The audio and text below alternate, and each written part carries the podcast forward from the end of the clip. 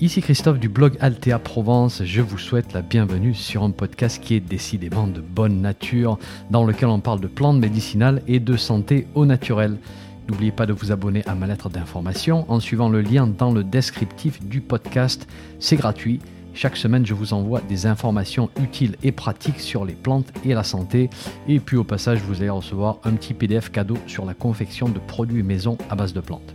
Allez, si vous êtes prêts, on démarre. 3, 2, 1, c'est parti. Bonjour, aujourd'hui on parle d'une plante de la famille des moutardes qu'on trouve très facilement dans tous les pays. Cette petite plante s'appelle la lalière et je suis super content de vous en parler parce que vous allez voir sous cette petite allure de plante comestible très discrète, elle a certaines propriétés qui pourraient bien vous surprendre. Alors vous apprendrez à la reconnaître assez facilement, je pense, si vous faites des sorties en nature avec des associations de reconnaissance de plantes comestibles, vu qu'on l'apprécie beaucoup pour ses propriétés gustatives. Mais aujourd'hui, on va pas parler de quelques feuilles d'alière qu'on peut mettre dans le petit sandwich lorsqu'on fait une randonnée. On va parler de l'alière en tant que plante médicinale.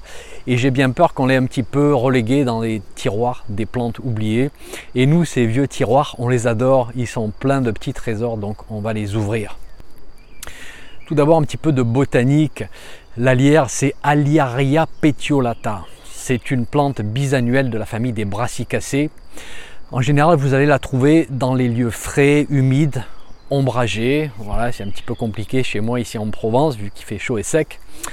Elle a une tige dressée, elle a des feuilles en forme de cœur et elle fait des petites fleurs blanches très typiques des brassicacées, c'est-à-dire quatre pétales, quatre sépales, six étamines, dont deux plus courtes que les autres. Les fruits sont en forme de silique, c'est-à-dire de petites gousses qui contiennent les graines. Et puis surtout, ce qui va nous aider à reconnaître la plante, c'est sa petite odeur d'ail. Hein. c'est ce qui en fait l'une des plantes sauvages comestibles les plus appréciées aujourd'hui. Alors c'est une plante considérée comme envahissante dans certains pays. Et franchement, depuis que j'ai lu le livre de Thierry Thévenin sur les plantes du, chaos, euh, je me dis que bien évidemment, elles sont aussi là pour quelque chose, elles ont un rôle à jouer. Il n'y a pas d'action malicieuse de la part d'une plante pour venir envahir, prendre contrôle de nos écosystèmes. Elles viennent remplir un vide par contre, un vide que nous avons créé à cause de notre industrialisation à outrance. Et d'ailleurs, j'ai trouvé une étude sur le sujet, alors référence sur mon site comme d'habitude, c'est une étude américaine de 2008 alors il faut savoir qu'en Amérique du Nord, euh, au Canada par exemple, la est classée comme très envahissante. Apparemment, elle a été importée en Amérique du Nord au début des années 1800 pour être utilisée comme plante comestible. Euh, le gouvernement canadien la considère comme menaçante de certaines espèces végétales comme le ginseng américain, Panax quinquefolium, ou le tri. Alors juste pour être clair, je connais rien de ce dossier, d'accord? Donc je ne me permettrai pas de dire ce qu'il faut faire ou pas faire mais juste pour ajouter mon petit grain de sel. Donc retour à cette étude, les chercheurs ont analysé la diversité fongique du sol. Mais comme vous savez peut-être, ces petits champignons du sol, ils sont extrêmement importants pour la santé d'une forêt. C'est un petit peu comme nous et notre flore intestinale. Les chercheurs ont aussi analysé la disponibilité des micronutriments du sol et ils ont vu que là où pousse la lierre, le sol est plus riche en azote, en potasse, en calcium, en magnésium. Ils ont aussi constaté que les feuilles d'alière permettent aux feuilles des arbres de se décomposer plus vite et donc au sol de se renouveler plus vite. Alors la conclusion des chercheurs, elle va probablement pas vous surprendre. Ils disent quelque chose comme la plante crée probablement un environnement qui est plus bénéfique à sa propre expansion. Oui, mais d'accord. Mais est-ce que cet environnement ne serait pas aussi bénéfique aux arbres de la forêt? Bon, alors là encore, avant de m'écrire, de me dire j'habite au Canada, je connais le dossier et vous êtes en train de dire n'importe quoi. Ok, bon, mon but ici, c'est pas de nier la métamorphose de nos écosystèmes et la disparition de certaines espèces. Pas du tout. Mon but, c'est d'ouvrir la discussion, de prendre les choses sous une nouvelle perspective, sous un nouvel angle et se dire et si le rôle de la lierre était en partie bénéfique ici? Et puis je vous invite à lire le livre de Thierry Temnin pour explorer cette perspective sur les invasives un petit peu plus en détail, avec ce regard neuf. Allez, on parle maintenant des utilisations médicinales euh, de la lierre. D'abord, on va faire quelques révisions. Un petit peu comme à l'école, sauf que je ne vais punir personne. Vous n'aurez pas à copier Aliaria petiolata 200 fois avec un stylo plume, vous inquiétez pas. On va réviser en fonction de la famille à laquelle la lyre appartient et en fonction des constituants aussi qu'elle contient. Alors la famille, c'est celle des brassicacées, famille des moutardes. Les constituants, du moins ceux que l'on connaît le mieux et qui semblent être responsables en grande partie de l'action de la plante, ce sont les glucosinolates. On en a déjà parlé de tout ça dans l'épisode sur la fausse roquette, dans l'épisode sur le radis noir, etc. Donc je vais faire rapide ici. On avait dit quoi? On avait dit que ces constituants soufrés ont une action expectorante, donc sphère pulmonaire, et détoxifiante du foie. Pour l'action expectorante, pour être un petit peu plus précis, mucolytique, qui liquéfie le mucus et expectorante, les constituants en question vont pénétrer en circulation sanguine, vont être relâchés au niveau des bronches et ils vont liquéfier le mucus, le désinfecter et permettre aussi une meilleure expectoration. Alors j'aime beaucoup le terme utilisé par Cazin ici. Est-ce que vous connaissez ce dénommé François-Joseph Cazin? Il a été l'un de nos médecins de campagne les plus connus dans les années 1800, grand connaisseur et porte-parole des plantes médicinales en son temps. Et il emploie le terme incisif pour la lierre. Et c'est vrai que lorsqu'on la dose bien, hein, sous forme d'infusion des feuilles fraîches par exemple, elle a cette énergie chaude, incisive et asséchante aussi. Donc lorsqu'on a une condition froide, chronique et humide des bronches, on va penser à la lierre. D'ailleurs, Kazan explique qu'il en fait bon usage lorsqu'il y a expectoration chronique. Donc on n'est plus dans l'aigu ici, on n'est plus dans le chaud, on est dans le chronique, dans le froid. Hein, l'organe un petit peu fatigué. Euh, peut-être qu'il y a eu une infection il y a quelques temps, on en est sorti, euh, mais là on est toujours un petit peu fatigué, il reste une toux et on a du mal à s'en débarrasser. Il en parle aussi dans le contexte de l'asthme humide avec cette hypersécrétion chronique. Donc là encore, si condition chronique des bronches, c'est-à-dire condition froide, et humide, c'est-à-dire avec production régulière de mucus, on pense à l'énergie réchauffante, circulatoire, asséchante de la hein, pour ramener la circulation vers cet organe qui s'est un petit peu entre guillemets refroidi pour aider à faire sortir, pour aider à expectorer. Pour l'action détoxifiante du foie, je vous ai déjà expliqué que ces glucosinolates, ou du moins leurs leur métabolites, c'est-à-dire les substances qui vont être fabriquées à partir de ces glucosinolates, vont intervenir dans la phase 2 de la détoxification hépatique. Et ils vont rendre cette phase plus efficace. Et dans une période dans laquelle notre foie doit métaboliser de plus en plus de substances étrangères, et que dans cette phase 2, c'est là qu'on veut éviter les bouchons si vous voulez, eh bien cette action des glucosinolates, c'est une action absolument essentielle. Alors ici, il faut surtout aller chercher ces glucosinolates d'un point de vue alimentaire et se mettre pour objectif de prendre un peu de ces substances, mais régulièrement. Ce n'est pas une intervention qu'on va faire une fois toutes les deux semaines à forte dose, par exemple. Non, c'est un peu régulièrement. Un peu de fausse roquette dans ma salade, un peu d'alière avec mes crudités, un peu de bourse à pasteur, un peu de radis noir, etc. etc. Alors, euh, quelque chose qui est très intéressant ici avec l'alière, c'est qu'on retrouve une utilisation externe dans pas mal d'ouvrages en fait. Donc application sur la peau, sur les muqueuses. La plante a une réputation d'antiputride, c'est-à-dire qui empêche la putréfaction des chairs dit d'une manière plus simple, on pourrait parler de propriétés antiseptiques et de propriétés euh, résolutives euh, qui aident une plaie à se réparer en fait. Alors bien évidemment, en fonction de l'avancement d'une plaie, n'allez pas essayer ceci à la maison, n'allez pas faire n'importe quoi, allez consulter un médecin bien sûr.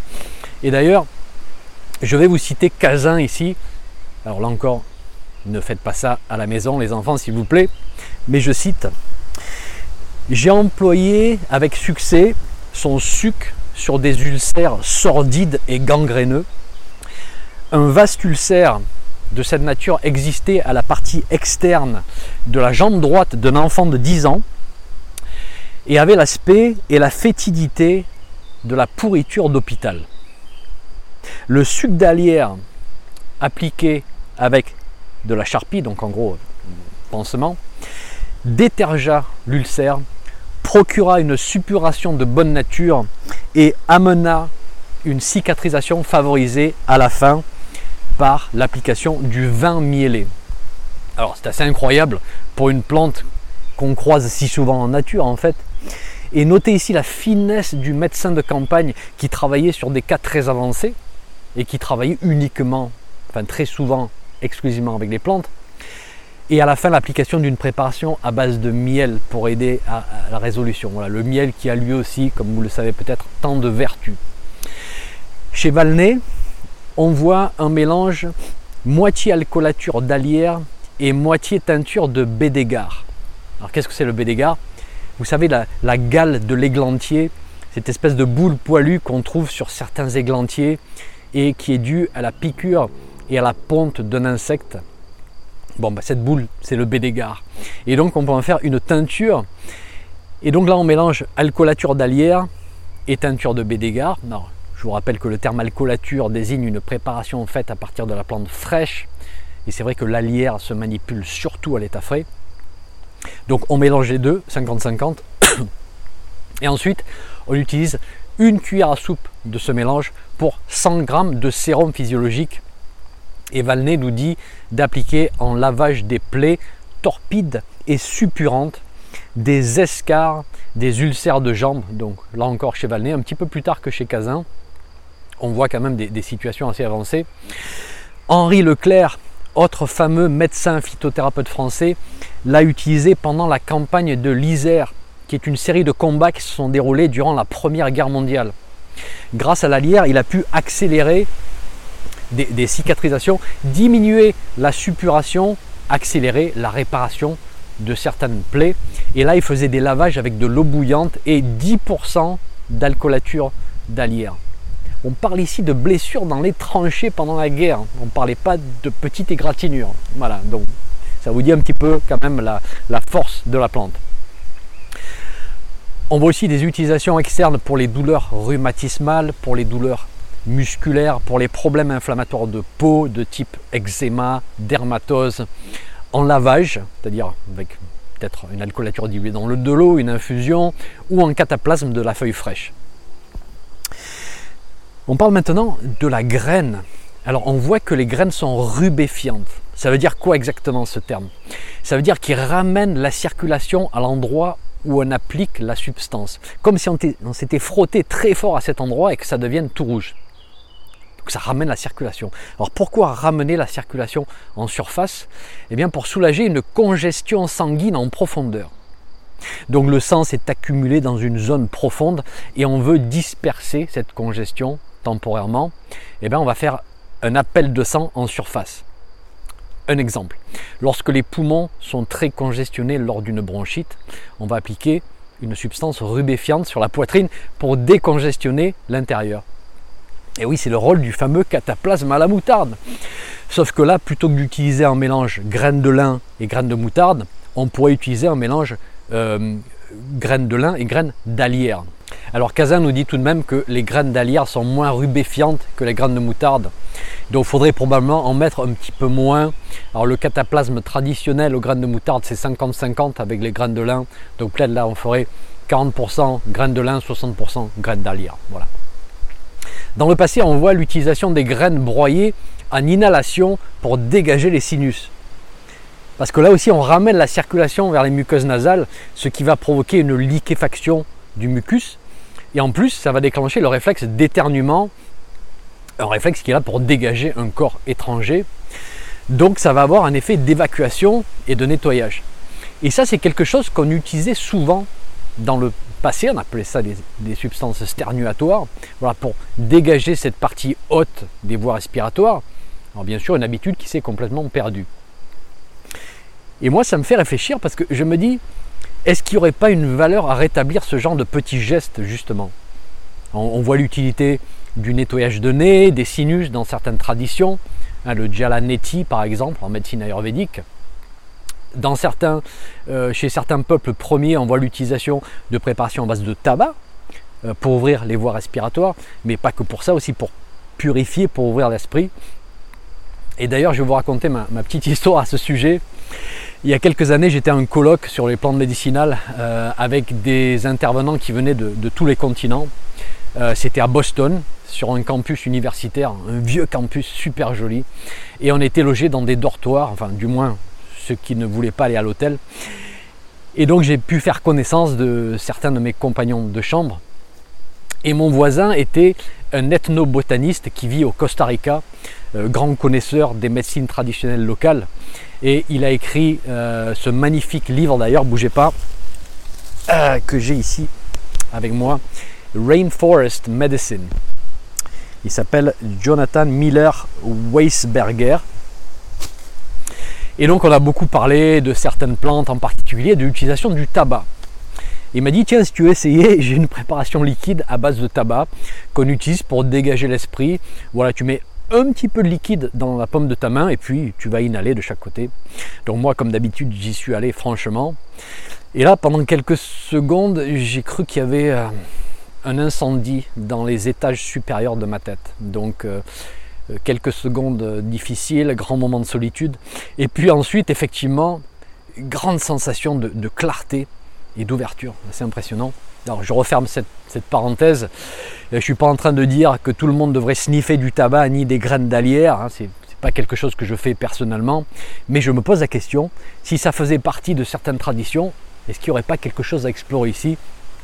Je laisse la question ouverte parce qu'à ce stade, moi, je n'ai pas de conclusion. Probablement quelque chose que je vais rechercher plus en détail. En ce qui concerne les formes et les quantités, on voit que c'est surtout la forme fraîche qui était utilisée et on comprend facilement pourquoi. Dès que vous avez des plantes qui contiennent ces constituants soufrés, hein, qui sont très volatiles, qui peuvent euh, s'échapper de la plante, eh vous avez beaucoup de pertes au séchage. Donc pour ma part, c'est une plante que j'ai toujours utilisée fraîche. En revanche, pour vous faire cet épisode, je voulais vraiment comparer la version sèche avec la version fraîche, mais j'en ai jamais fait sécher, donc j'avais pas de stock à la maison. J'ai essayé d'en commander euh, en herboristerie pour pouvoir comparer. Eh bien impossible d'en trouver. Alors bien sûr, j'ai pas regardé toutes les boutiques, mais les principales euh, que, que, je connaissais n'en ont pas. Donc à ce stade, je ne pourrais pas vous faire une comparaison. Il va falloir que j'attende la prochaine fois que j'en ramasse. Mais sachez juste que les ouvrages classiques s'accordent à dire que c'est la version fraîche qu'on utilise. Pour les quantités, sous forme d'infusion, on voit chez Valnet 20 grammes de feuilles par litre. Il ne précise pas si c'est frais ou sec. Logiquement, c'est du frais. Chez Fournier, on voit entre 20 et 60 grammes par litre, une fourchette assez grande, je vous l'accorde. Peut-être que les 60 grammes, c'est pour l'utilisation externe, il ne précise pas. On peut aussi utiliser la teinture faite à partir de la plante fraîche, qu'on appelle aussi une alcoolature. Pour les quantités, personnellement, je fais entre 30 et 60 gouttes par prise en fonction du contexte. Euh, par exemple, pour une situation respiratoire, je ferai une trentaine de gouttes rajoutées dans une infusion de plantes aromatiques et résineuses. Donc plutôt en combinaison avec d'autres plantes qui ont d'autres propriétés bénéfiques pour les poumons. Pour la forme lavage et compresse, Leclerc recommande de faire bouillir de l'eau et puis de, rajouter 10% en alcoolature d'alière Valnet lui recommande les feuilles fraîches broyées en application sur les dermatoses ou des feuilles mâchées et recrachées ensuite qu'on peut utiliser voilà, en application locale. La forme infusion en gargarisme, je cite Valnet, affermit les dents branlantes, fortifie les gencives et prévient la carie. Pour les précautions d'emploi, aucune connue. En revanche, si vous ramassez la lierre pour la consommer comme aliment, N'oubliez pas les risques d'échinococose en fonction des zones de ramasse. Et eh bien voilà pour une petite plante très commune dans certains endroits et parfois considérée comme envahissante, eh bien ça fait pas mal de propriétés. J'espère que vous apprendrez à la reconnaître et à l'utiliser d'une manière judicieuse. Merci d'être là. À bientôt pour un prochain épisode. Un petit message avant de vous laisser. Si vous avez aimé ce podcast, merci de laisser une évaluation sur votre plateforme de podcast favorite. Ça permettra à d'autres personnes de découvrir mon podcast et d'en profiter. Un grand merci.